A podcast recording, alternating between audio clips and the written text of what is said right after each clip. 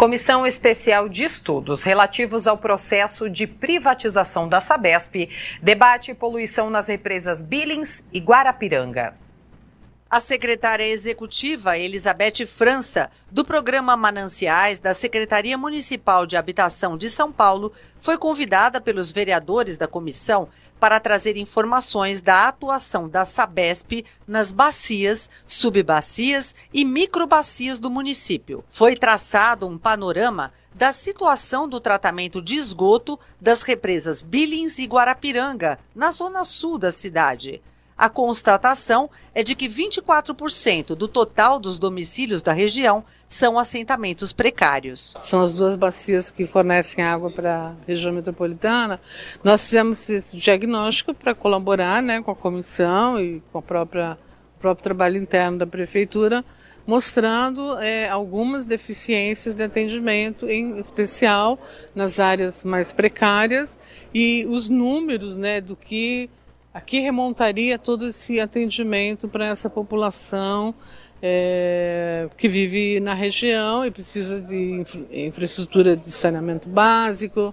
Nós vamos ter que trabalhar com novas moradias também para atender quem está em área de risco. Um número enorme de é, novos bairros ou bairros que cresceram muito e que não são atendidos ainda pela é, coleta e tratamento do esgoto. Não sendo atendidos, isso vai para os córregos e depois vai para as duas represas. Então, essa é a grande questão que nós temos que tratar. A secretária explicou também sobre como a Sabesp pode fazer uso da tecnologia para acompanhar questões referentes à poluição e às necessidades da região. As novas tecnologias que eh, nós temos aí disponíveis podem ajudar a um controle mais rápido da poluição. O modelo de qualidade da água sendo rodado todo ano, é, mais como vistorias para a gente ver de onde está chegando esgoto mais rapidamente. O importante é que no anexo dedicado ao município, todas as nossas demandas estejam estabelecidas né, em prazos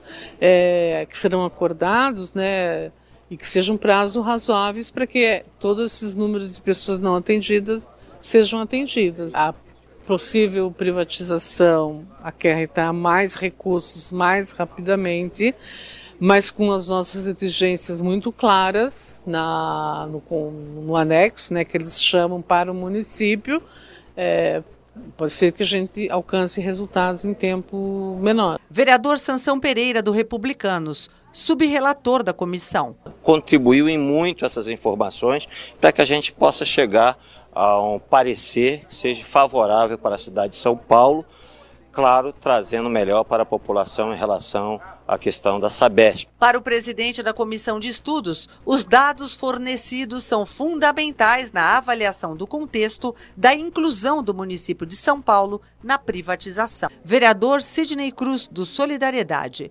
presidente da comissão. Quase 100 mil famílias em áreas de risco, é, tem uma, uma camada da população lá na região de Parelheiros que não recebe tratamento algum com relação à coleta, é, saneamento, tem o fornecimento de água, mas não tem o tratamento adequado.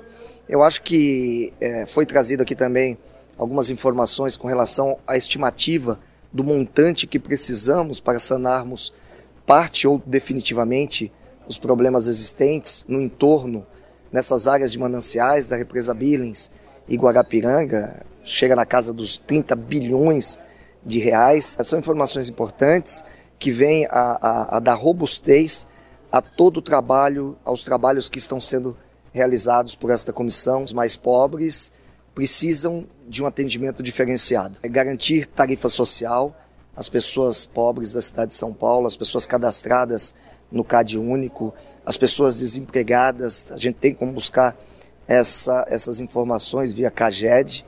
É, ter uma agência é, fiscalizatória é, eficaz para que não tenhamos aí surpresas após a privatização. Foram aprovados também requerimentos à Sabesp pedindo esclarecimentos sobre os domicílios com problemas no fornecimento de água, falta de saneamento, bem como a situação do funcionamento das estações elevatórias de esgoto.